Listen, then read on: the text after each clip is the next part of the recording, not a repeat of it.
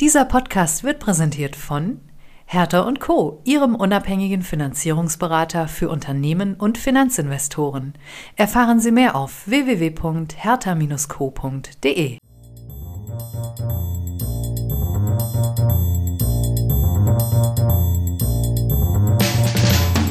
What's up Corporate Finance? Der Podcast für die deutsche Corporate Finance Szene. Immer freitags zum Start ins Wochenende.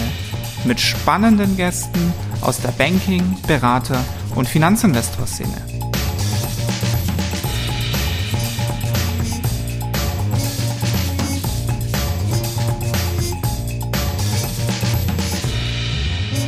In der letzten Zeit ähm, wurden primär nur RCF Super Seniors angeboten. Und ähm, da muss ich ganz ehrlich sagen, je nachdem, wie hoch das Volumen ist, je nachdem, wie hoch die Inanspruchnahmen sind, ist es für uns vielfach nicht ausreichend attraktiv, was einfach die Rentabilität dieses Produktes angeht. Ich muss jetzt fairerweise sagen, dass wir in der LBBW kein Tranchenrating haben, sondern auch die Gesamtfinanzierung beim Rating mit berücksichtigen und auch einen Anspruch haben, äh, Cross-Sale zu generieren. Von daher muss einfach das Gesamtpaket für uns dann passen, was vielfach einfach nicht passt hat. Wir haben Super Senior gemacht, so ist es nicht, aber nur sehr vereinzelt und in Summe, ja, ist es nicht unser Fokus, muss ich ganz ehrlich sagen.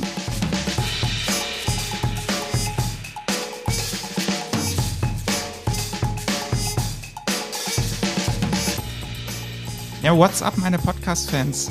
Was soll ich sagen? Ich finde es echt schwierig, so locker wie sonst einen Corporate Finance Podcast anzumoderieren, während auf der Welt gerade unfassbare Dinge geschehen.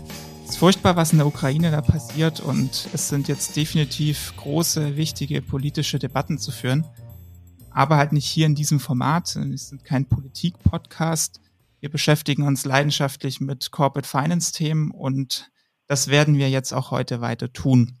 Und zwar blicken wir einmal zurück auf das mittelständische Leveraged Finance Jahr 2021. Die Pride Equity Seite haben wir neulich im Podcast zusammen mit Michael Hetzstück ja schon ausführlich analysiert. Folge 15, wer da nochmal reinhören möchte. Heute legen wir den Finanzierungsmarkt einmal daneben. Und das machen wir wie immer auf Basis des Midcap Monitors, der gerade wieder frisch rausgekommen ist. Zum ersten Mal unter neuer Flagge nach der Übernahme von GSA Altium durch Julian Loki. Und ich kann schon mal spoilern, 2021 war echt krass und hat alle bisherigen Rekorde in diesem Markt, ähm, ja, man kann glaube ich schon sagen, pulverisiert. Mehr dazu wird uns gleich der Thorsten Weber erzählen, der uns heute telefonisch zugeschaltet ist, weil er wie eigentlich immer unterwegs ist. Hallo Thorsten, schön, dass es geklappt hat mit der Verbindung. Hallo Philipp, vielen Dank, dass ich dabei sein darf.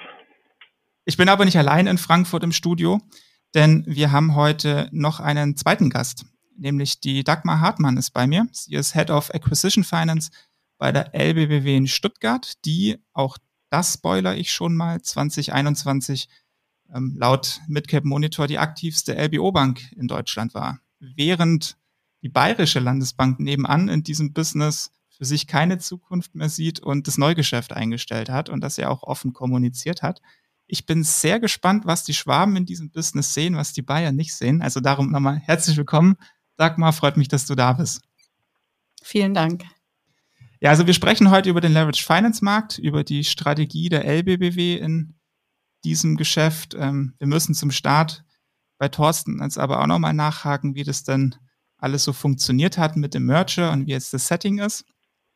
Ich fürchte, das wird heute ein bisschen länger als die übliche halbe Stunde bei uns im Podcast. Also verlieren wir keine Zeit, legen wir los. Thorsten, ähm, hab's gesagt, kurz kommst du nicht drum rum. Wie ist es mit dem Merger? Wie ist er gelaufen? Wie zufrieden bist du damit? Und vor allem, du bist jetzt ja laut äh, deiner Signatur Head of Sponsor Finance Dach. Was ist das? Was tust du da? Und wie ist euer Team in Deutschland jetzt organisiert? Sehr gerne. Also ich kann sehr gerne mal ein bisschen darauf eingehen, wie sich jetzt Julian Loki inklusive GCA Altium aufgestellt hat, wie wir uns als Team aufgestellt haben auf der Debt Advisory Seite und wie auch meine Rolle ist, da kann ich schon mal einige sagen, das ist von meiner Seite völlig unverändert. Was generell so die, die Konstruktion GCA Julian Loki angeht, kann man sagen, auf M&A-Seite sind die Kollegen, glaube ich, sehr, sehr gut eingegliedert in, in den Gesamt Julian Loki Konzern, in die Organisation haben dementsprechend ihren Platz gefunden, auch mit Blick jetzt auf die, die Sektoraufstellung, die bei Julian vorherrscht. Und das, das sieht aus meiner Sicht alles extrem gut aus und ist ein extrem starkes Setup auch für die Zukunft mit Blick auf künftige M&A-Themen, sowohl auf der Sell- als auch auf der Buy-Side. Mit Blick jetzt auf unser Debt Advisory Team sind wir Teil der globalen Capital Markets Gruppe und haben dementsprechend Kollegen in den USA, in UK und in Italien und haben dementsprechend auch da eine enge Partnerschaft mit den Kollegen. Insbesondere mit dem Londoner Büro haben wir mittlerweile, würde ich mal sagen, das ist das größte paneuropäische Debt Advisory Team, aus dem wir aktiv sind. Das sind so ungefähr 40 Professionals insgesamt auf die beiden Büros verteilt, wovon so circa 15 in Frankfurt sitzen da kann man sagen, das ist eins zu eins eigentlich das alte GCA-Team und äh, dementsprechend ist es auch von den Themen, die wir begleiten, mh, relativ unverändert. Ich glaube, wir haben mit jetzt der, der, dem GCA-Setup das größte Debt Advisory Team am Markt. Wir haben damit auch den, den aus meiner Sicht höchsten Marktanteil mit, mit ziemlichem Abstand. Und von daher ist das Setting wirklich ähm, jetzt eine gute Grundlage, dass man auf der Basis vorangehen kann. Auf der MD-Seite, wie du gesagt hast, ähm, sind Norbert Schmidt, der Johannes Schmittertz und, und ich aktiv. Mein Fokus, und das habe ich ja vorhin auch schon mal kurz angerissen, ähm, ist eigentlich genau derselbe, wie es in den letzten Jahren auch der Fall war. Ich beschäftige mich jetzt auch nachfolgend mit, mit Sponsor-Finance-Themen ähm, in, in, auf Dachebene. Darüber hinaus sind wir aber auch in Belgien zum Beispiel gerade aktiv und in Dänemark waren wir aktiv. Von daher ist Dach der Fokus, aber jetzt nicht ausschließlich, aber halt schon eine ganz starke Fokussierung auf PE-Themen. Mhm. Wie ergänzt sich das ähm, mit äh, einem Christian Kelle oder einem Patrick Schönagel? Die hatte ich, denen hatte ich davor ähm, auf der ähm, PE und Debt Advisory Seite mal zu tun.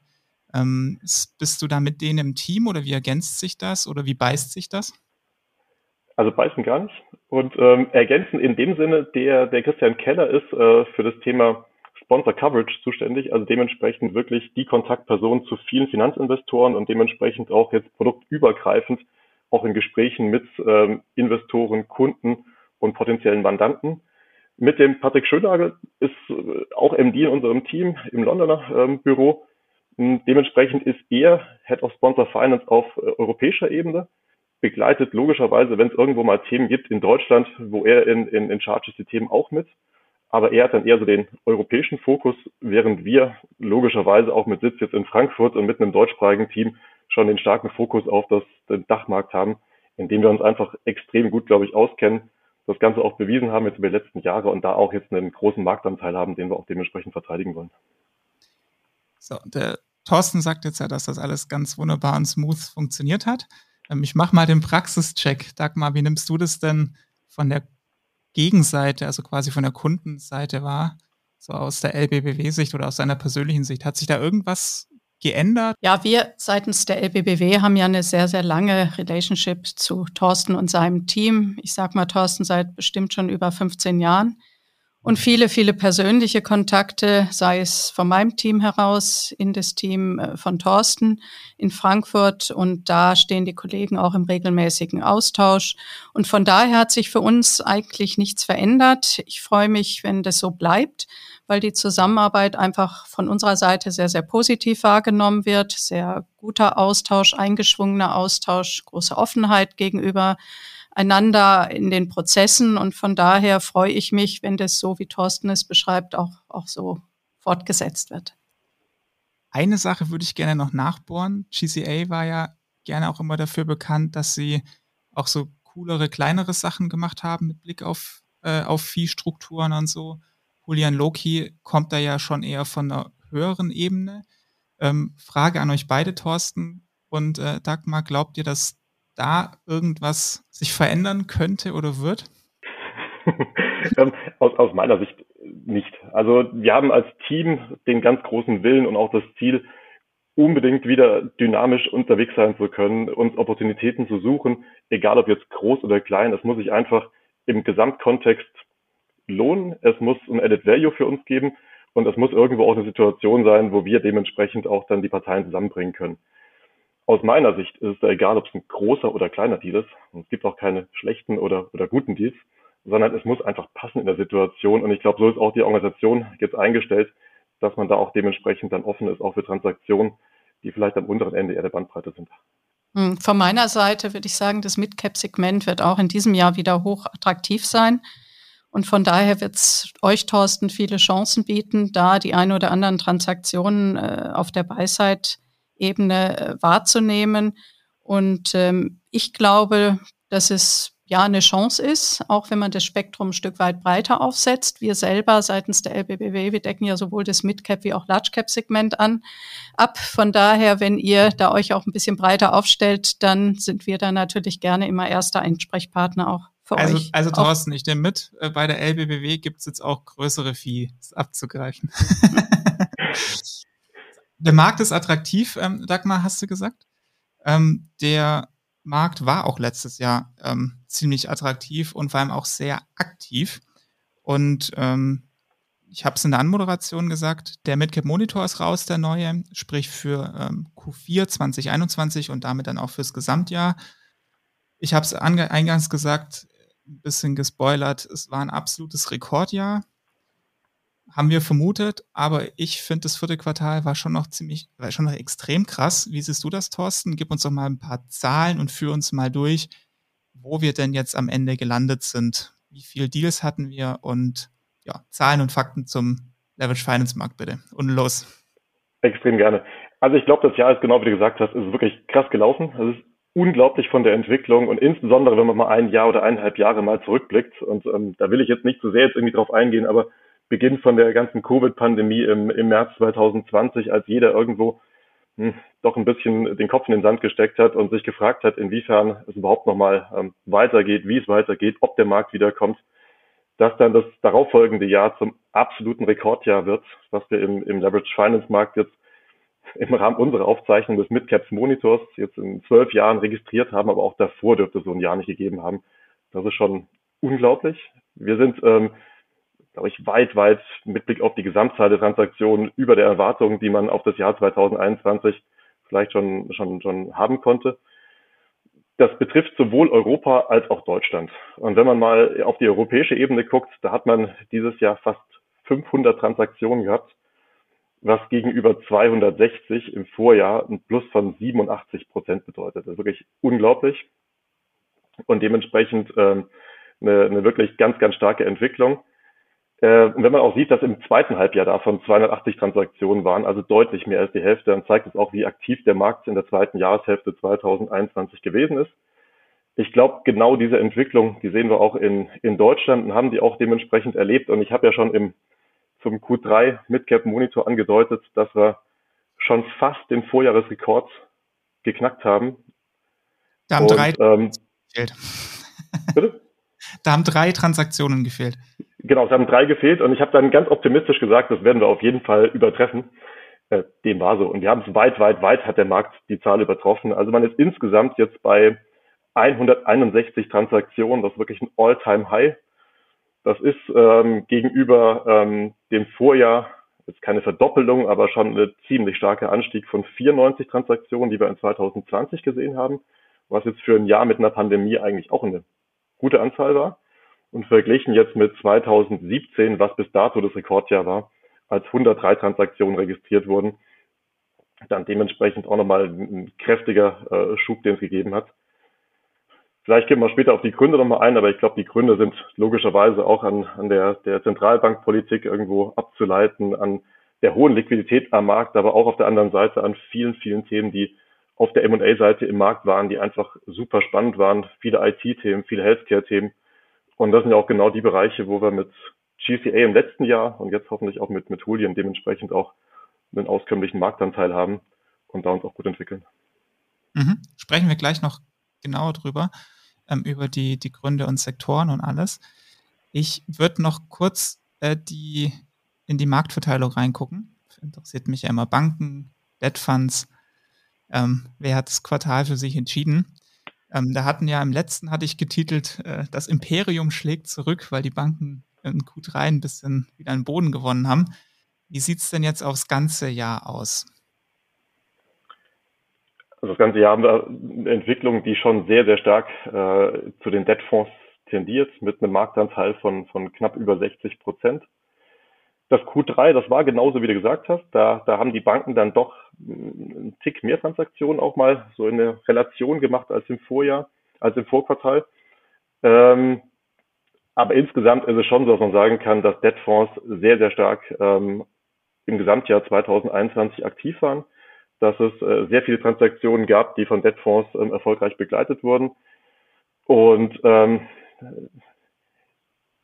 was man auch sagen kann, ist, dass die Anzahl der Debtfonds, die am Markt sind, einfach weiter ansteigt. Und auf der anderen Seite, und da hast du ja vorhin schon vorweggenommen, dass eine Bank, und da gibt es auch noch weitere, im, im Leverage Finance Business nicht mehr aktiv ist. Da gibt es sicher auch Gründe dafür, da reden wir sicher auch später nochmal noch mal separat drüber. Aber es ist schon eine Entwicklung, die beeindruckend ist, äh, mit Blick jetzt auf den Marktanteil der Fonds. Mhm. Ihr habt ja im Monitor auch neben den Banken und den Debt Funds die Rubrik äh, wie heißt sie, Banks Fund Senior, 3%. Kannst du mal kurz sagen, was, was das ist? Sind das Banken, die Fonds haben oder sind das Fonds, die Bankkonditionen anbieten?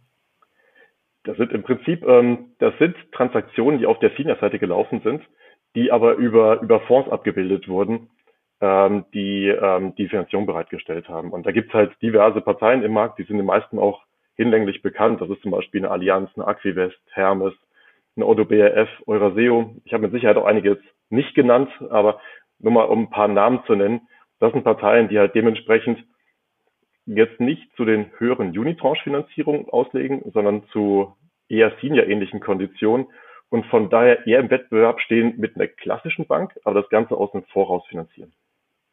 Ich würde gerne noch ein bisschen in die Sektoren reingucken.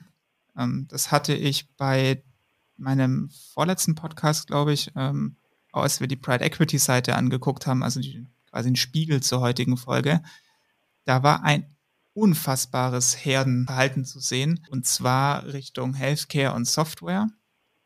Das ähm, spiegelt sich jetzt ja logischerweise in der, auf der Finanzierungsseite auch wieder.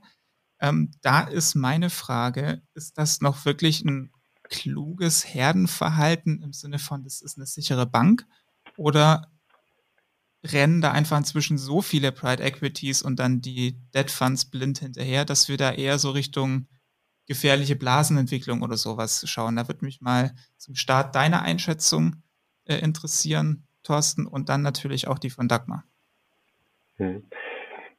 Also ich glaube, das sind schon Sektoren, die logischerweise hoch bewertet sind, auch mit wirklich sehr, sehr hohen Finanzierungsmultiples belegt sind, die aber heißt, auch einfach. Du weißt, ich will das immer konkret haben. Ja, ja, ich, ich, ich werde auch gleich hoffentlich konkret, konkret genug für dich, ja. Aber ähm, nein, also im Endeffekt kann man sagen, das sind äh, Sektoren, die haben einfach wirklich den Makroschub, sei es jetzt durch die Pandemie, sei es jetzt aber auch durch, durch, durch sonstige Themen. Und dadurch sehen wir einfach hier eine extrem starke Entwicklung und auch halt auf der Healthcare-Seite, auf der einen Seite jetzt gegeben auch durch diese ganzen äh, Covid-Themen, wo halt dann der, der Sektor einfach stärker in den Fokus gerückt wurde, aber auch in Verbindung mit, mit Roll-Up-Konzepten, dass man einfach zum Beispiel ein Buy-and-Bild durchführen möchte in, im, im Rahmen von, von Praxisthemen. Und das sind doch Finanzierungstransaktionen, die, die sehr, sehr spannend für viele Parteien sind und wo sich auch, um dann einen passenden Nukleus zu bekommen, äh, ein hoher Multiple auszahlen kann, um dann dementsprechend mit Buy and Build eine, eine Multiple Arbitrage zu erreichen. Das hat sich in vielen Situationen ausgezahlt. Da muss man schon sagen, die Bewertungen waren hoch, aber die, die Verkaufserlöse von den Transaktionen, die jetzt auch wieder realisiert wurden, waren dann größtenteils nochmal deutlich höher. Ob das jetzt irgendwo in Entwicklung reingeht, die vielleicht ähm, zu hoch ist, das, das mag ich nicht einzuschätzen, aber ich würde mal vermuten, dass im Gros der Finanzierung noch ganz okay ist.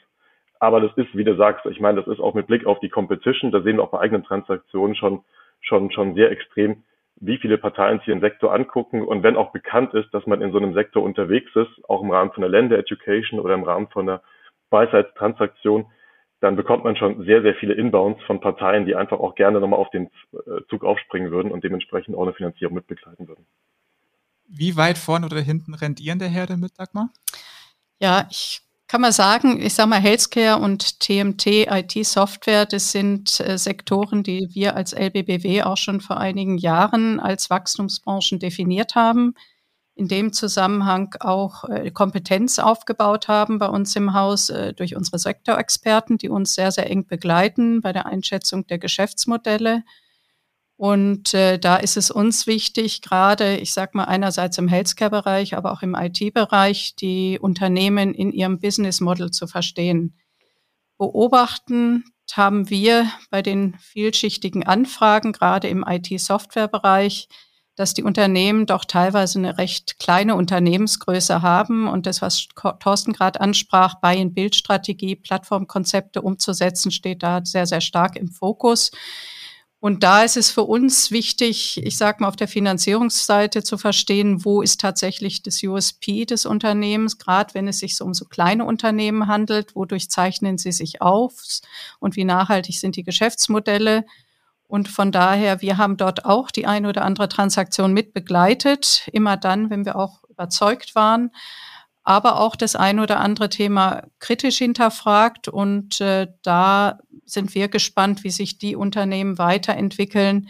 Äh, möglicherweise ja in Form von Plattformstrategien dann doch sehr erfolgreich durch die ein oder anderen Ergänzungen dann dazu gekaufter Unternehmen, aber auf Standalone-Basis dann eher von unserer Seite vielleicht auch ein bisschen Zurückhaltung. Von daher haben wir dann nicht jede Finanzierung in der Richtung mitbegleitet.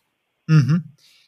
Also auf Gesamtmarktebene waren, wenn ich in den Monitor reinschaue, ähm, Moment, ich hole es mir einmal kurz her, auf Healthcare und Software 57 Prozent aller Transaktionen hatten irgendwie einen Link dazu. Ist das ein Verhältnis, was bei euch bei der LBBW auch ungefähr passt oder ist bei euch noch Automotive dabei im Ländle?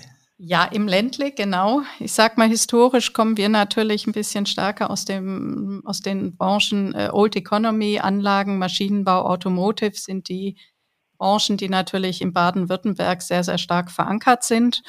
Und von daher haben wir natürlich bezogen auf unser Portfolio eine ganz andere Gewichtung. Aber wie ich eben sagte, für uns diese Sektoren natürlich auch sehr, sehr stark im Fokus was äh, das Thema ähm, Wachstum angeht. Von daher gab es auch Verschiebungen unsererseits in den letzten Jahren.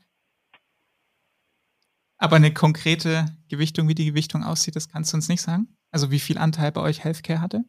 Ja, es waren ungefähr 30 Prozent und mhm. IT war 20. Mhm. Was ich im Private Equity Jahr 21 auch sehr bemerkenswert fand, ähm, es wurde mir zumindest aus dem Markt immer wieder gespiegelt, ähm, dass es sehr viel mehr Preemptive Deals gab, also sprich ähm, abgekürzte Transaktionen, wo der Prozess im Prinzip beendet war, bevor er richtig losgegangen ist, weil ähm, halt ein PI direkt so all in gegangen ist, ähm, ja, dass das Ding schnell über der Ziellinie war. Ähm, da habe ich mich gefragt, wie das Ganze denn finanziert wird, ähm, weil man hat ja noch weniger Zeit auf der auf der Achse. Ist das erstmal alles All Equity ähm, oder stellt der Fremdfinanzierer, ob jetzt Bank oder Debt Fund, das Ganze blanko aus? Ähm, da würde mich auch wieder eure beider Meinung interessieren. Vielleicht erstmal du, Thorsten, wie so der Marktüberblick ist, weil du begleitest diese Prozesse dann ja auch. Und ähm, dann konkret Dagmar, ob ihr auch solche Transaktionen schon mal begleitet habt und falls ja, wie? Gerne. Also im Prinzip aus meiner Sicht gibt es eigentlich alle drei Spielarten, zu denen ich gleich komme, die, die gelebt werden. Wobei wahrscheinlich die dritte, die ich gleich erwähnen werde, die, die, diejenige ist, die am häufigsten da zum Tragen kommt. Wir hatten genau solche Transaktionen auch gesehen im letzten Jahr, sei es jetzt mit Blick auf eine Sell-Side, die wir hatten, die da dementsprechend schnell verkauft wurde, oder auch bei eigenen Transaktionen, die wir halt dementsprechend dann schnell haben schießen können. Ähm, die drei Spielarten sind aus meiner Sicht die, dass entweder halt ein Finanzinvestor wirklich mit einem großen Equity-Check erstmal ein Signing herbeiführt und dann später sich um die Finanzierung kümmert. Also sprich erstmal All Equity und dann, dann später die, die Finanzierung umsetzt, teilweise auch mit gewissen Fristen, wo man dann innerhalb derer dann recycelt werden kann. Die Variante zwei ist dann aus meiner Sicht die, dass man einfach guckt, wer sind die existing Länder, und versucht mit den existing Ländern dementsprechend Übereinkunft zu finden, dass die drin bleiben, wenn irgendwo das Finanzierungsvolumen passt und dann dementsprechend die Finanzierung äh, mitzunehmen, sei es jetzt mit einer Possibility oder auch ohne eine Possibility, aber dass man da dann dementsprechend einen verkürzten Weg hat. Und der dritte Weg ist dann schon der, dass man versucht, wirklich ein schnell neues Bankenkonsortium oder eine Finanzierung darzustellen, Wobei ich da glaube, das Thema Bankenkonsortium dann schon schwieriger ist, weil einfach die Vorlaufzeiten einfach länger sind. Da ist dann schon häufig so, dass dann zum Beispiel auch Debtfonds ins Spiel kommen, die dann sehr, sehr schnell in Prozessen vorangehen können, sehr, sehr schnell die vorhandenen Unterlagen werten können und dann auch sehr, sehr schnell einen Commitment Letter rauslegen können, weil beim Preemptive Deal ist ja das Wichtigste eigentlich die Zeitschiene und um die Zeitschiene zu halten, braucht man halt auch eine schnelle Finanzierungslösung. Und wenn man die braucht und dementsprechend nicht All Equity erstmal in, in, in Vorlage gehen möchte, dann gibt es eigentlich nur die Möglichkeit, über, über ähm, Parteien zu gehen, die schnell sind. Und das sind einfach Debtfonds. Wie viel Zeit gibst du bei so einem Preemptive Deal denn einem Fremdfinanzierer? In Tagen. Wahrscheinlich ist es ja in Tagen, oder? Oder in Stunden. Ja, ja. also in, wir haben es in, also in Stunden noch nicht gemessen, aber in Tagen ist es halt schon so, dass äh, wir auch im letzten Jahr gesehen hatten, wenn zum Beispiel dann irgendwo eine, eine Due Diligence gibt, die man auch als Grundlage nutzen kann. Also ist natürlich nichts, was man jetzt irgendwo sagt, da ist ein Info-Memo und guck mal drauf und gib mir ein Commitment-Paper. Das gibt's nicht. Aber was es schon gibt, ist, dass man sagt, auf jetzt einer überschaubaren Due Diligence hätten wir gerne innerhalb von zwei, zweieinhalb Tagen irgendwo eine Finanzierungszusage. Das haben wir schon benötigt, das haben wir auch bekommen. Jetzt muss man aber auch ganz klar sagen, wenn man so einen Prozess fährt, dann ist die Auswahl nicht zwangsläufig, wer ist mit Abstand der beste Länder für die große Zukunft, natürlich auch. Aber eine der Hauptfragen, die man zu Beginn erstmal jedem stellen muss, ist einfach, wie handlungsfähig ist er, wie viele Ressourcen hat er und wie schnell kann er auch wirklich zu einer Finanzierungsentscheidung kommen. Weil es bringt dann nichts, wenn man das beste Package auf dem Tisch hat, aber das dann irgendwie eineinhalb Wochen dauert. Aber das, diese zwei bis drei Tage ist, glaube ich, dann irgendwo eine realistische Bandbreite, die man den Parteien dann ungefähr gibt. Hm. Das ist knackig. Wie siehst du das, Dagmar? Dem schließe ich mich an. Ja, ich bin ja froh, dass es noch nicht um Stunden geht. Ähm, aber ähm, Spaß beiseite. Es ist so, dass wir ähm, sicherlich Transaktionen, Unternehmensverkäufe auch begleitet haben, dann, wenn wir, ich sag mal, schon existing Länder waren mhm. und dort über ein Amendment der bestehenden Finanzierung ähm, ähm, diesen Verkaufsprozess ermöglicht haben und dann neu geschaut haben, mit welchem Sponsor letztendlich ähm, wird finanziert. Auf der anderen Seite, ich sage mal, ist es für uns extrem Herausforderung, nur auf Basis von wenigen Unterlagen in kürzester Zeit äh, neue Transaktionen äh, zu genehmigen, äh, genehmigt zu bekommen. Für uns unverändert wichtig, die Geschäftsmodelle zu verstehen und auch die Due Diligence anzuschauen. Und von daher ist es bei uns eher die Ausnahme, ich sag mal, ähm, ähm, uns hier proaktiv aufzustellen. Mhm. Ja, das Thema Schnelligkeit hatten wir auch schon mal, Thorsten. Ähm, dass das inzwischen das Differenzierungsmerkmal äh, ist in diesem Geschäft, äh, um einen Deal zu bekommen, finde ich immer noch ein bisschen schwierig, aber das werden wir jetzt auch noch mit ändern. Worüber ich gerne noch mit euch ähm, sprechen möchte, sind ein paar andere Finanzierungs- oder generell mal die Finanzierungsanlässe. Ähm, du hast ja schon gesagt, Thorsten, Buy and Build war wieder ein großes Thema. Ähm, hat auch anteilig, wenn ich in die Historie vom Monitor gucke, ähm, ja deutlich zugenommen im Vergleich zu, zu Recaps und, und, und Refis. Ähm, das ist, glaube ich, nicht die News. Was mich aber mal interessieren würde, ist, ob du da Unterschiede siehst, ähm, wer diese Add-on-Transaktionen finanziert. Also sind das schwerpunktmäßig die Banken oder sind das eher schwerpunktmäßig die Debt Funds? Merkst du da gar keinen Unterschied? Und wenn jemand den LBO gemacht hat, kriegt er dann automatisch die Add-on-Finanzierung oder ist das auch jedes Mal neu gewürfelt? Ja, also ich glaube, dass das Zweite, was du, um die zweite Frage mal zu Beginn zu beantworten, es ist in der Regel ja schon so, dass man mit einem bestehenden Konsortium oder mit einem ähm, bestehenden äh, Finanzierungspartner, der auch dann Debtfonds sein kann, dann als allererstes in die Gespräche einsteigt und einfach guckt, inwiefern die Finanzierung für das Add-on umsetzbar ist. Sollte man da keine positive Rückmeldung bekommen, kann man auch in den Markt gehen, kann dementsprechend auch gucken, dass man da weitere Finanzierungsparteien findet, die der jetzigen Finanzierung beitreten. In dem Worst-Case-Szenario, wenn man keinen finden sollte, kann man auch so nachdenken, dass man die gesamte Finanzierung, sei es eine Bankenfinanzierung, dann vielleicht mit einer Unitranche refinanziert, was aber mit Sicherheit jetzt halt jetzt, jetzt nicht der, der, der, der ganz gewünschte Weg ist, weil man dann ja irgendwo doppelte Kosten auslöst, auch mit Blick auf Arrangierungsgebühren. Von daher ist eigentlich schon der gewünschte Weg der, dass man mit den bestehenden Ländern auch in die künftige äh, Add-on-Finanzierung reingeht. Mit Blick dann auf die, die Finanzierungsparteien, die das machen, ich glaube, da muss man wirklich sagen, es kommt drauf an.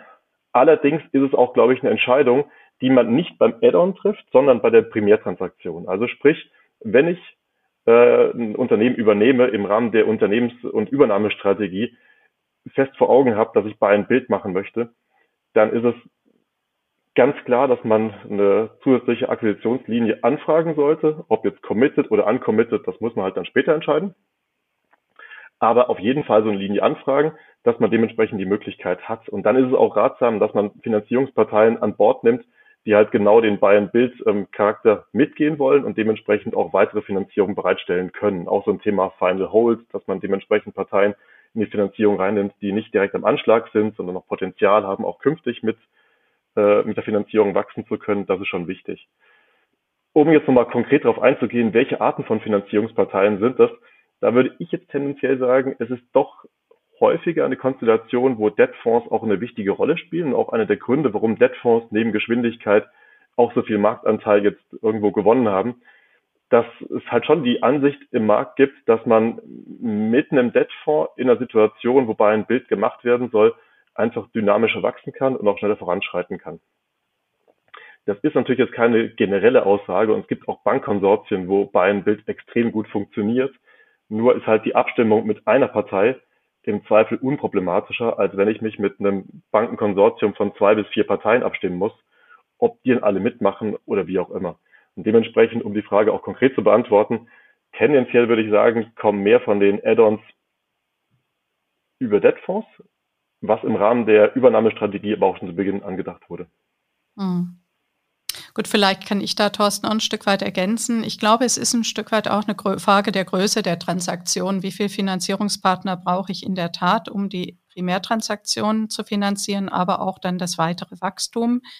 Was wir, muss ich sagen, das eine oder andere Mal auch ähm, dargestellt haben, ist eine Kombination aus Debtfonds und, ähm, und Banken was dann den Charme hat, dass die Banken natürlich auch insbesondere je nach Geschäftsmodell das operative Business abdecken können und wir parallel auf der Banken- und auch auf der Debtfonds-Seite sind dann die Senior-Debtfonds natürlich, ähm, dann auch diese Add-on-Akquisition begleiten können. Das hat einen Charme.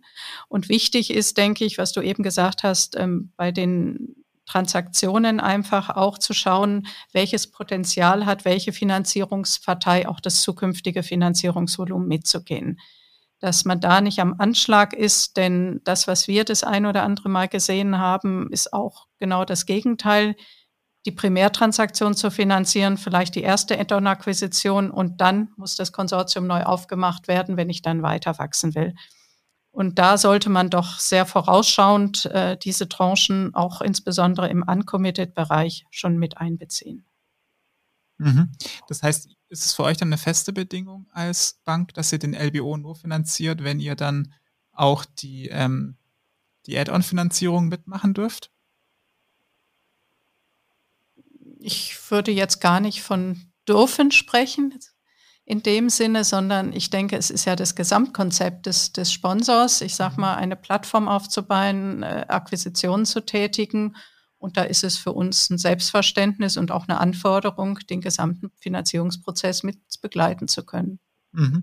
Und vielleicht noch ergänzend, das ist genau wie Dagmar sagt, also es ist einfach für die Parteien, die schon in der Finanzierung sind, ja viel, viel einfacher, die Erhöhung auch mitzugehen, weil man einfach die Firma, den Anlass, den Hintergrund viel, viel besser kennt, die Due Diligence gelesen hat und dementsprechend ja viel, viel näher an dem Business ist, als jemand, der neu dazukommen muss.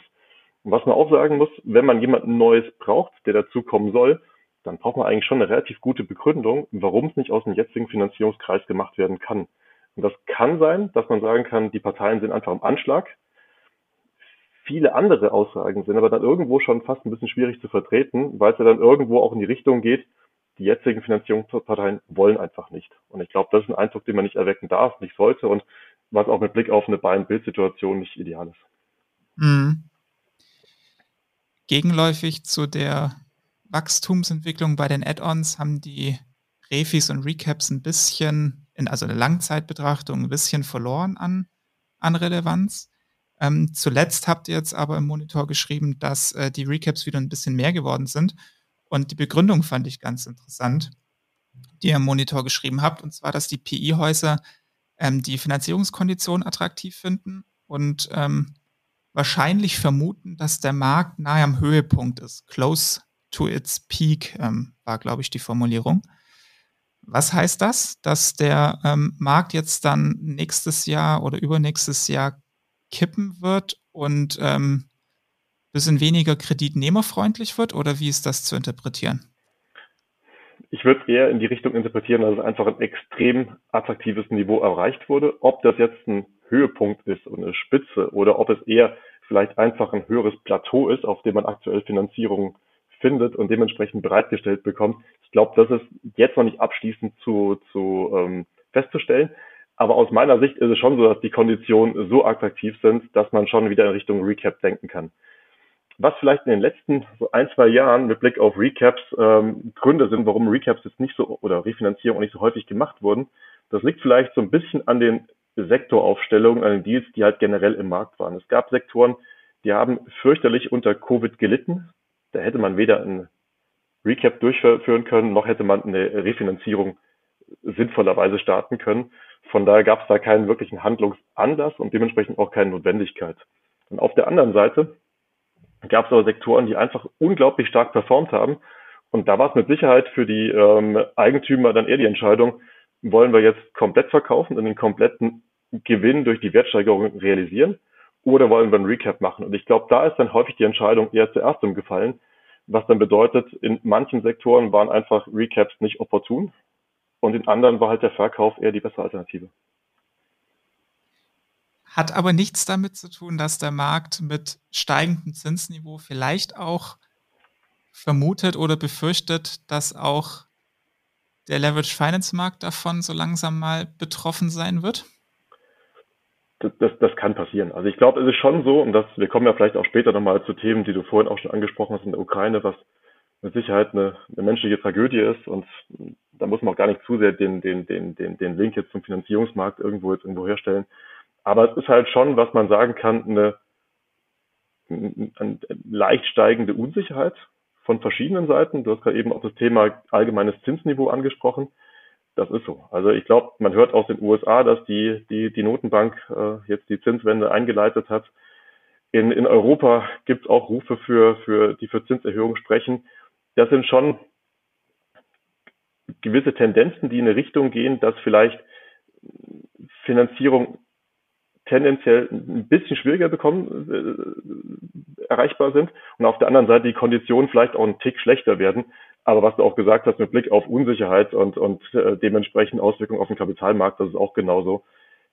Die Unsicherheit, die jetzt aktuell aufgrund von Russland und Ukraine da ist, da merken wir halt schon, dass es auch erste, erste Spuren so ein bisschen im Markt hinterlässt, obwohl man jetzt per se bei sehr, sehr guten Assets jetzt nicht sagen kann, dass die deutlich schwieriger zu finanzieren sind es kommt da wie immer halt auf den Einzelfall einfach an. Ich weiß, das ist dein Lieblingssatz, Thorsten. Und genau so ist es. Wie ist da deine Einschätzung, Dagmar? Ähm, ich teile die Einschätzung von Thorsten. Auf der anderen Seite würde ich gerne nochmal auf das Thema Struktur eingehen. Wir haben ja auch im Midcap-Segment, ähm, ja, ich sag mal, unser Anspruch ist immer sehr, sehr gerne einen Tilgungsteil zu haben und äh, natürlich eine endfällige Tranche. Aber auch da haben wir jetzt jüngst gesehen, dass das sehr, sehr stark endfällig äh, strukturiert wurde. Und das gibt den Unternehmen natürlich auch eine Chance, ich sag mal auch bei höheren Konditionen weiterhin, ich sag mal, liquide zu sein, Kapitaldienst zu zahlen und äh, da weiterhin die internen Themen Wachstum voranzubringen. Von daher glaube ich persönlich nicht, dass die Zinserhöhung derart Einfluss hat auf die Kapitaldienstfähigkeit wie vor vielen Jahren, wo die Strukturen einfach noch deutlich konservativer und tilgungsstärker waren. Mhm. Das absolut. Und noch vielleicht eine Ergänzung. Ich meine, was man auch halt hat und was auch jetzt nicht von heute auf morgen weggeht, das ist halt diese Unmenge von eingesammeltem Geld, auch über Debtfonds, aber auch von vorliegendem Geld bei den Banken. Und ich meine, dieses Liquiditätsthema, was einfach im Markt gerade vorherrscht, bedingt ja auch die hohen Finanzierungsvolumina, den hohen Wettbewerb, den hohen Finanzierungsdruck. Und, und das ist ein Punkt, der wird sich auch mittel- und langfristig jetzt auch auf den Markt weiterhin positiv auswirken. Auch wenn man logischerweise mit Blick auf eine Verzinsung dann halt schon mal Tendenzen hat, dass Zinsen vielleicht einen Tick ansteigen oder halt auch in der Folge mit Blick jetzt auf eine Zentralbankentscheidung vielleicht auch ein Tick höher sein werden. Aber so ganz generell, dass die Liquidität einfach ungemein hoch ist, das wird sich nicht von heute auf morgen ändern. Mhm. Ich würde gerne jetzt in die Spieltagsanalyse eintauchen und zwar mir ein paar Transaktionen rauspicken, beziehungsweise ähm, ja, Transaktionen rauspicken, die ich bemerkenswert oder spannend fand. Und da sind mir ein paar aufgefallen im, im letzten Quartal, nämlich zum einen ähm, die Übernahme von Athos durch, durch ICG. Warum? Da waren sechs Banken mit dabei. Und auch der, der Recap äh, beziehungsweise Refi bei Rafi von Oaktree, da waren sogar sieben Banken. Auch ansonsten gab es da mehrere Transaktionen, wo man doch wieder einen größeren Bankenclub gesehen hat. Wie beurteilt ihr das? Ähm, also du, Thorsten, vielleicht mal generell für den Gesamtmarkt und dann du, Dagmar, speziell ähm, bei Rafi, weil das war ja auch eine Transaktion von euch. Sehen wir jetzt wieder das Revival der großen Bankenclubs? Ähm, eigentlich hat auch alles vorher erstmal dagegen gesprochen. Hm. Also auf der einen Seite sehen wir, und das ist auch, glaube ich, jetzt eine Tendenz in den letzten Monaten, dass die Banken doch versuchen, auch wieder Marktanteil zurückzubekommen, dass die Offerten, die wir bekommen, da wirklich sehr, sehr attraktiv sind und dass wir da dementsprechend auch in vielen Situationen, wo es halt nicht darum geht, den Leverage zu maximieren, die Qual der Wahl haben, welche Banken man nehmen möchte und auch zu welchen Konditionen man die Banken nehmen möchte. Von daher, ich glaube, dass, dass Banken aktiv sind, dass es ähm, ist so, und dementsprechend hat man da auch einen sehr, sehr aktiven Markt und auch einen Markt, der für, für Clubdeals weiterhin attraktiv ist. Was man halt sagen muss, ist so ein bisschen mit Blick jetzt auf ähm, die einzelnen Transaktionen, dass es halt schon extrem entscheidend ist, in welcher Phase das Ganze ist und ob irgendwo ein zeitlicher Druck ist. Und wenn es sich um, um eine, eine, Refinanzierung zum Beispiel handelt, da ist es in der Regel ja dann doch so, dass man ähm, jetzt nicht den allergrößten zeitlichen Druck hat, und dass man dementsprechend auch die Möglichkeit hat, halt zu gucken, wie setzt man ein Konsortium zusammen, wenn man auf eine Senior-Lösung gehen möchte und dementsprechend dann auch einen breiteren Bankenclub aufsetzen kann. Das ist genau das Gleiche auch im Rahmen von Übernahmen, wo man vielleicht dann irgendwo auch mal einen Punkt erreicht hat, dass man entweder ähm, mit mehr Zeit einen Club zusammenstellen kann oder halt dementsprechend auch früh genug angefangen hat und dann einen Club hat, der sich de facto selbst bildet. Was wirklich erstaunlich ist, und das ist halt so das, das gegenläufige äh, Phänomen, ist halt, dass Underwritings im Markt halt wirklich sehr, sehr selten sind.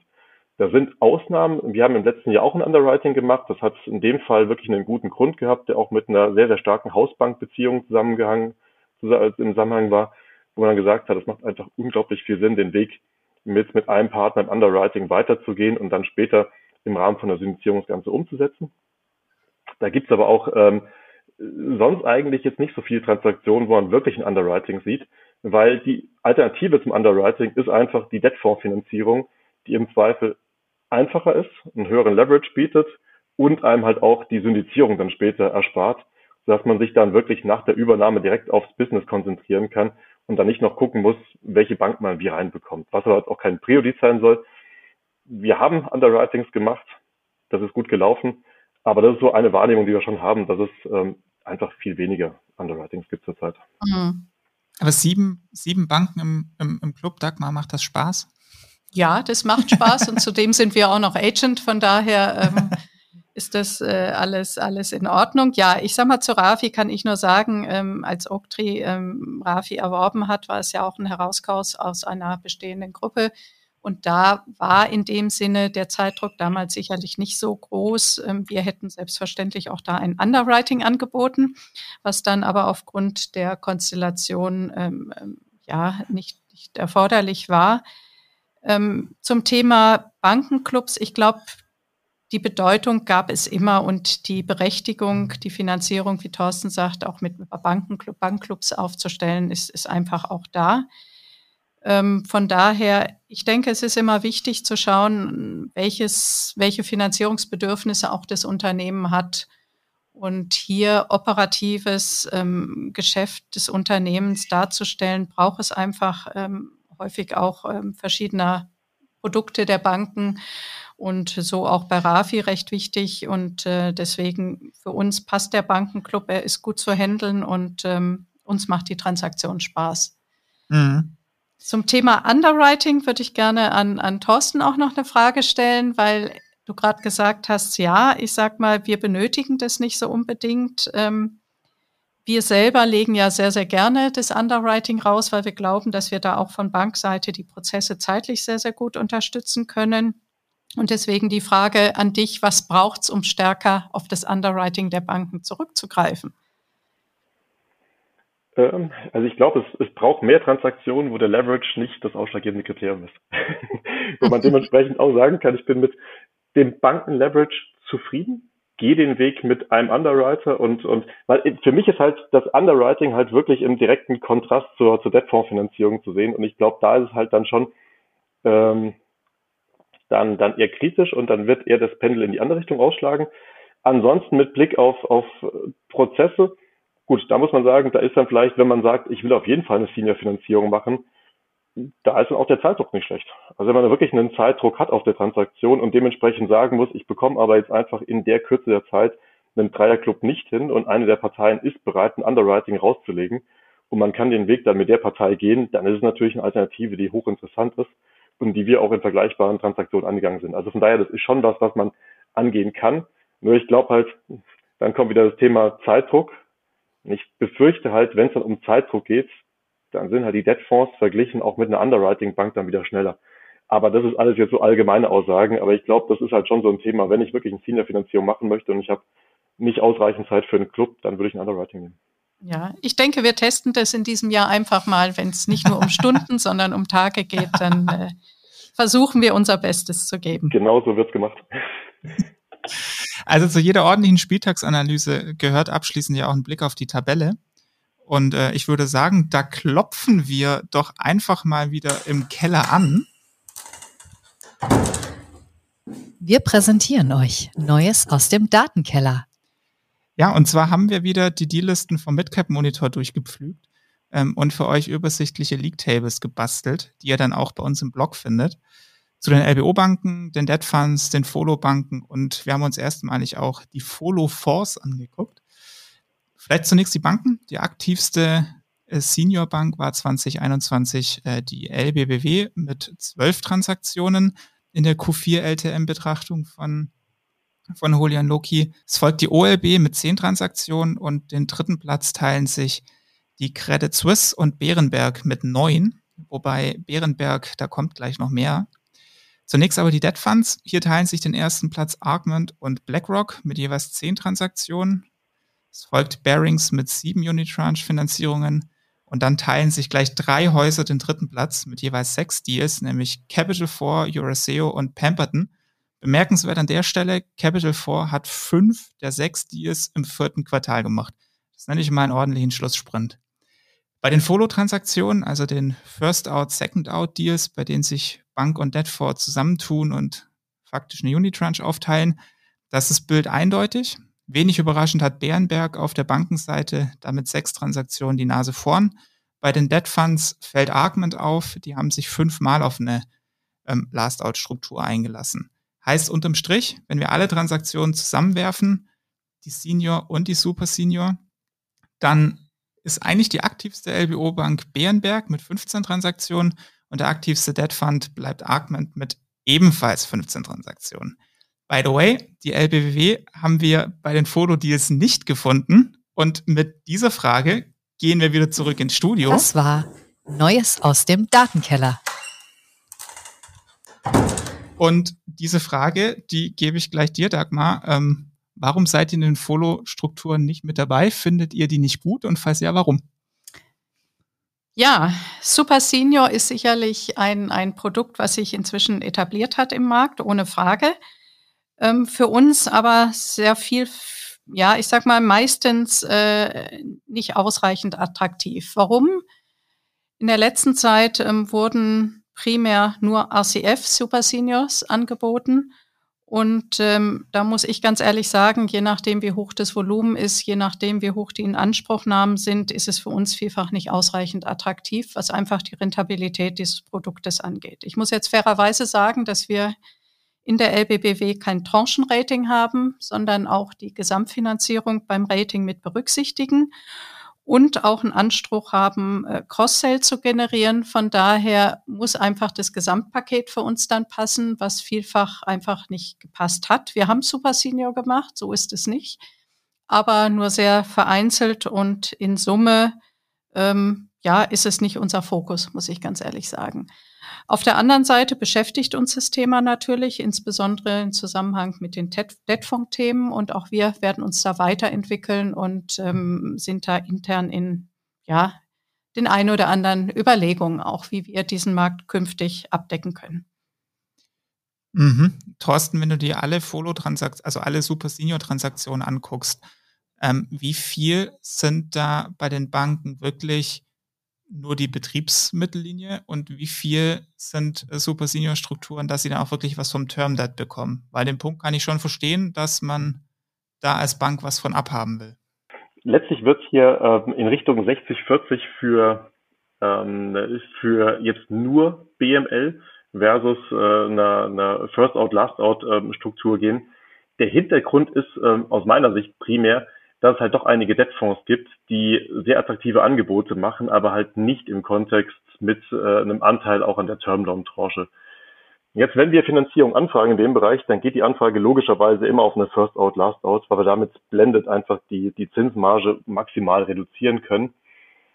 Aber es ist schon so, wie, wie Dagmar auch sagt, also wenn man wirklich nur eine Betriebsmittellinie anfragt, dann ist das in der Regel nicht die allereinfachste Anfrage. Man braucht da schon wirklich auch eine, eine gute Begründung, warum diese Linie wirklich notwendig ist, die auch dann so ein bisschen darüber hinausgehen muss, dass man einfach nur Working Capital Swings in der Anfangsphase abdecken möchte. Und da kommen dann halt insbesondere solche Themen rein, wie dass man zum Beispiel auch alle langfristig damit abdecken muss. Oder es halt dann auch Finanzierungsthemen gibt, die man darüber bedienen möchte, die dann halt auch wirklich zeitnah kommen. Aber zur Gewichtung, also ich glaube so 60, 40 ist es mit Blick dann auf nur BML versus äh, First Out, Last Out. Na, ich glaube eher, dass es 80, 20 ist. Da war ich bewusst ein bisschen vielleicht optimistisch. ich würde da ähm, jetzt mal die Überleitung machen an der Stelle und zwar zur, also konkret zur Strategie der, der LBBW in dem Geschäft. Ich habe es im Intro ja, ähm, ja gesagt, dass ich es schon ja schon ein bisschen lustig finde, dass auf der einen Seite die, die Bayerische Landesbank sehr offensiv auch im Markt sagt, ähm, wir sehen in dem Geschäft für uns keine Zukunft, wir machen da kein Neugeschäft mehr. Und der Nachbar, die LBBW, macht gleichzeitig in dem Jahr die meisten Deals. So, deswegen jetzt mal die, vielleicht die Einstiegsfrage. Was ähm, siehst du, Dagmar, aus der Bankensicht, aus der LBBW-Sicht in dem Leverage Finance Geschäft, was vielleicht andere Banken inzwischen nicht mehr sehen? Ja, Philipp, antworte ich gerne drauf. Äh, zu den Gründen, warum sich die eine oder andere Bank aus dem LBO Midcap-Geschäft zurückzieht, möchte ich einfach, kann ich auch nicht sagen. Ja, klar. Ähm, für uns, für die LBBW, ist das Midcap-LBO-Geschäft nach wie vor unverändert wichtig. Warum ist es wichtig? Es ist eine wichtige Säule in unserem Firmenkundengeschäft und das seit über 20 Jahren. Ich denke, ich kann behaupten, dass wir ähm, durchgängig präsent waren in diesem Marktumfeld und ähm, sind damit auch einer der sehr, sehr zuverlässigsten ähm, nachhaltigen Banken im, im Medcap-Markt. Für uns ist nicht nur das Acquisition Finance Geschäft wichtig, sondern der Kunde steht im Fokus. Wir gewinnen durch das LBO-Geschäft Neukunden für die Bank und bauen hier eine Relationship zum Unternehmen auf, um hier als Bank dem Unternehmen mit all unseren Produkten zusammen, zur Verfügung zu stehen, das gesamte Leistungsspektrum der LBBW anzubieten. Und das ist letztendlich etwas, was für uns unverzichtbar ist. Von daher weiterhin das LBO-Geschäft eine wichtige Säule, ja, im, im Firmenkundengeschäft, ja. Das heißt, für euch ist bei dem Geschäft wichtig, die Beziehung zum Unternehmen zu bekommen, das von dem Pride Equity Investor gekauft wird und es ist nicht die Pride Equity Beziehung, die für euch interessant ist. Ja, Habe ich das jetzt natürlich richtig ist, also, ist, Ja, ein bisschen bespitzt formuliert, aber. ja, natürlich ist der Finanzinvestor für uns auch ein wichtiger Kunde. Das sind die Kontakte, die wir auch pflegen im Rahmen unseres Sponsor Coverage, ohne Frage. Aber wir, ähm, ähm, für uns ist auch das Unternehmen der Kunde und zwar für die Bank der Kunde. Und äh, da möchten wir als Lösungsanbieter mit unserem, ja, ich hab, wiederhole mich da, mit unserem gesamten Leistungsspektrum auch zur Verfügung stehen. Und deswegen ähm, hat es sich über diese, ja, über 20 Jahre so als, als wichtiges Geschäftsfeld in der Bank etabliert. Mhm. Zudem muss ich sagen, ist es natürlich auch attraktiv. Ja, wir befinden uns im Non-Investment Grade äh, Es ist ein anderes Risiko, klar, eine andere Risikoklasse der Finanzierung, aber auf der anderen Seite auch äh, ein anderes Pricing, was wir hier für die Bank erzielen können und somit in Kombination dieser unterschiedlichen Aspekte für uns heute, aber auch in Zukunft interessant. Und somit werden wir, ich sag mal, eher uns in der Richtung weiterentwickeln, als zwei, drei Schritte zurückgehen. Ist dann an der Stelle ja auch nicht so schlecht, wenn die eine oder andere Bank äh, da freiwillig Platz macht. Ähm, wie groß ist denn das Team, mit dem ihr das bearbeitet? Ist das speziell ein Leveraged Finance Team oder sind, ist das euer normales Corporate Banking Team? Sind das Nein. die Akquisitionsfinanzierer? Wo und wie ist das Geschäft bei euch aufgehängt? Ja, also das Acquisition Finance Team, was ich ja verantworte, ist im Bereich Corporate Finance bei uns aufgehängt und es ist speziell zuständig für das Thema Akquisitionsfinanzierung in der Gesamtbank. Da sage ich gleich noch, noch etwas zu. Es sind insgesamt 30, äh, 30, sorry, 13 Professionals. ähm, wir haben im letzten Jahr im Rahmen unserer Wachstumsstrategie da auch nochmal zwei zusätzliche Kollegen gewinnen können, um die Teamstärke ja, um mit dem stärkeren Team auch in das neue Jahr zu gehen. Und ich denke, gegenüber anderen Häusern ähm, sind wir breiter aufgestellt. Wir sind, wie ich eben sagte, zuständig für das gesamte Thema Akquisitionsfinanzierung, einerseits für das ähm, sponsorgetriebene Geschäft, aber auch andererseits im Haus der LBBW immer zuständig, wenn es um das Thema Kaufpreisfinanzierung, Anteilsfinanzierung geht. Sprich, wir begleiten Holding-Finanzierungen, wir begleiten Buyout-Finanzierungen im Mid-, aber auch im Large-Cap-Segment. Wir begleiten Public-to-Private-Finanzierungen, öffentliche Übernahmeangebote, klassische Nachfolgeregelungen. Also von daher ein, ein sehr, sehr breites Spektrum, was das Team enorm beschäftigt. Und Thorsten wird mir wahrscheinlich zustimmen. Sehr oft, wenn die Kollegen dann anfragen mit neuen Deals, habt ihr Zeit, habt ihr freie Kapazitäten, dann muss ich oft die Hand heben und sagen, wir haben extrem viel zu tun und wir hatten auch im letzten Jahr einen sehr, sehr hohen Dealflow. Allein sicherlich auch durch diese unterschiedliche Kombination. Wie kriegt ihr das dann mit dem Thema Schnelligkeit und Geschwindigkeit hin. Ähm, Thorsten hat ja schon gesagt, das ist das Differenzierungsmerkmal in dem, äh, in dem Geschäft. Wie habt ihr bei euch da den Entscheidungsprozess bei der LBBW aufgesetzt? Ähm, wisst ihr perfekt, wie euer, es ist nicht Investmentkomitee, aber wie, ähm, wie ihr einen Deal präsentieren muss, dass das geht? Oder habt ihr verkürzte Entscheidungsprozesse? ähm, mit Blick auf Marktfolge? Ist da irgendwas vordefiniert? Wie ist da das Setting, dass ihr schnell entscheiden könnt? Mhm. Ja, sehr gerne. Äh, sage ich da auch, auch kurz etwas zu. Ich sage mal, uns ist natürlich auch sehr bewusst, dass Schnelligkeit wichtig ist, aber auch Zuverlässigkeit. Und so ist es wichtig im Vorfeld, genau diesen Zeitplan abzustimmen. Können wir das leisten und in welche, welcher Zeitrahmen ist erforderlich, in welchem Zeitrahmen muss das Commitment erfolgen. Wichtig aber auch für uns ist eine qualitativ gute Analyse zu tätigen, denn letztendlich brauchen wir über die Due Diligence ein gutes Verständnis zum Geschäftsmodell, zu den Financials etc. Vom Verfahren her ist es so, dass wir natürlich unsere wöchentlichen Gremienentscheidungen haben, aber wir haben immer die Möglichkeit, auch einzelfallbezogen im Eilverfahren Kreditentscheidungen herbeiführen zu können. Und das, sage ich mal, roundabout innerhalb von zwei bis drei Tagen. Von mhm. daher denke ich, können wir hier auch Schnelligkeit zeigen, aber wir brauchen im Vorfeld schon auch eine gewisse Zeit für die Analyse, um hier wirklich fundiert unsere Entscheidung treffen zu können. Was uns wichtig ist, da vielleicht auch noch ein Satz zu ähm, Thema Zuverlässigkeit. Wir haben in einer sehr, sehr frühen Transaktionsphase ein Pre-Committee mit den jeweiligen Entscheidungsträgern, so dass wir hier quasi uns das Go abholen für die Transaktion um hier einfach ja auch den gesamten Prozess zuverlässig auch nach außen als Partner durchlaufen zu können. Also das Leverage Finance Geschäft, ich halte mal fest, so habe ich das jetzt mitgenommen, ist nicht komplett standalone zu betrachten, sondern ist deswegen strategisch relevant, weil es im Kontext der gesamten Corporate Banking Firmenkundenstrategie zu sehen ist. Genau. Und ähm, man hat dann aber von der Vorstandsseite schon auch bewusst, ich sage es mal, Risikoappetit allokiert, dass man dieses Geschäft auch schnell machen kann. Ne? So, das braucht man schon als Bank, wenn man es. Starkes Commitment ja. auch von Vorstandsseite hier. Ja. Cool. Ähm, ich habe eigentlich nur noch eine Frage an dich, Dagmar. Und zwar ist es mein Lieblingsthema mein Lieblingsthema, ähm, Sparkassen und, äh, und Pride Equity.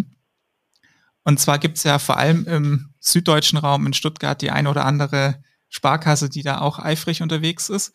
Ähm, wie findest du das? Weil eigentlich ist das doch auch euer Geschäft, oder nicht? Ja, wie finde ich das? Ich sag mal, wir als Landesbank sind natürlich, ich sag mal, immer wieder auch im engen Austausch mit den Sparkassen, insbesondere auch unser Syndication Desk, ganz klar. Und wir haben in Baden-Württemberg die eine oder andere größere Sparkasse, die dieses Geschäft natürlich auch selbstständig selber verantwortet und sich dort aufstellt. Wir sehen es, ähm, ja, ich sag mal, als, als ganz klassischen Wettbewerb. Aber interessanterweise laufen wir uns gar nicht so oft über den Weg, weil wir doch die eine oder andere Transaktion von unserer Seite begleiten, während die Sparkassen wieder einen anderen Fokus haben. Sei es von der Größenordnung, dass vielleicht der Fokus mehr auf small, unteres Mid-Cap-Segment gelegt wird und wir eher uns im mittleren Mid-Cap-Segment bis, bis gehobene Mid-Cap-Segment wohler fühlen. Also ich finde, es ist ein ganz gutes Miteinander. Wir stehen uns wenig im Weg und äh, die eine oder andere gemeinsame Finanzierung führen wir auch gemeinsam durch. Also von daher, das passt für uns. Sehr gut. Zum Abschluss würde ich jetzt gerne mit euch äh, beiden das äh, obligatorische Fragen-Quickie-Spiel machen. Kurze Fragen, kurze Antworten. Seid ihr dabei? Gerne. Thorsten, du bist ja Profi drin inzwischen. Ich gebe mein Bestes. Frage Nummer eins. Kann das Rekordjahr 2021 in diesem Jahr mit 161 Deals wiederholt werden? Ja, nein. Erst Thorsten? Ja. Dagmar? Nein. Nein. Oh, spannend. Mit welcher Größenordnung rechnest du dann, Dagmar, eher?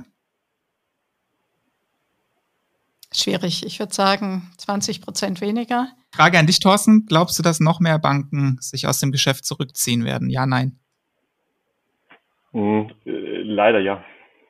Mhm. Dagmar, ist das, ist das Leverage Finance Geschäft für Banken standalone betrachtet lukrativ? Ja oder nein? Ja, es ist lukrativ. 57 Prozent aller Deals waren Healthcare und Software. Nochmal abschließend die eindeutige Frage: Seht ihr eine Gefahr, dass sich hier eine Blase bildet? Erst Thorsten, ja, nein?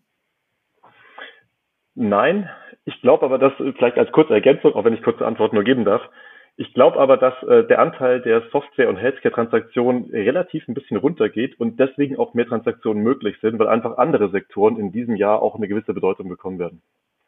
Blasengefahr, ja, nein, sag mal. Ich schließe mich Thorsten an, nein. Wer finanziert künftig die ESG-Verlierer?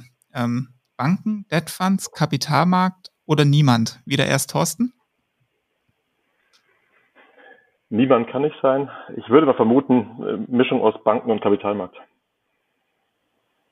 Ich glaube stärker der Kapitalmarkt, weil wir als Bank auch einen sehr, sehr starken ESG-Fokus haben. Mhm. Wer ist denn beim Thema ESG-Linked Finance weiter? Banken oder Debt Funds? Jetzt erstmal du, Dagmar. Die Banken, selbstverständlich. Thorsten? Kommt drauf an. Ich schließe mich aber an.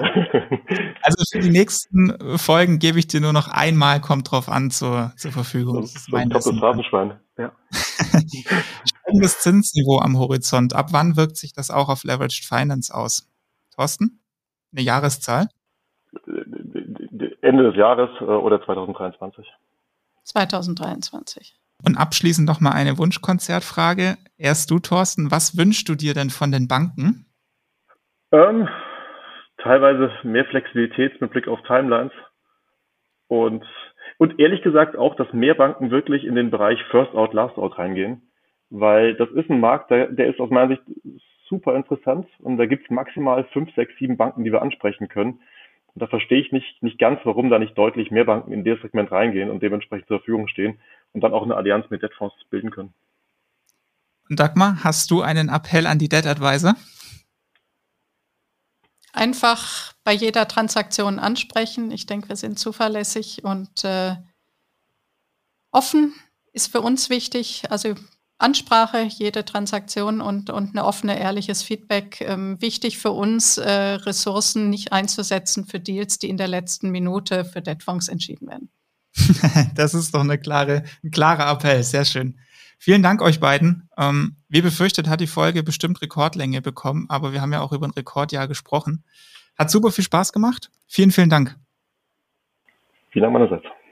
Ja, Philipp, danke auch von meiner Seite und dir, Thorsten, auch. Das war's für heute wieder. Ähm, wie immer findet ihr einen Begleitartikel zur heutigen Folge im Blog auf www.whatsapp-corporate-finance.de. Dort findet ihr auch die vollständigen League Tables.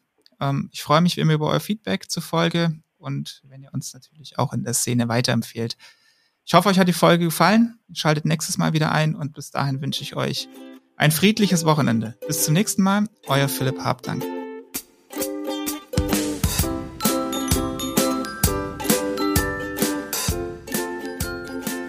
Vielen Dank an Hertha und Co. für das Sponsoring der heutigen Folge. Mehr dazu auf www.hertha-co.de. Redaktion und Host Philipp Habdank. Musik What's the Angle und What a Wonderful Day von Shane Ivers. www.silvermansound.com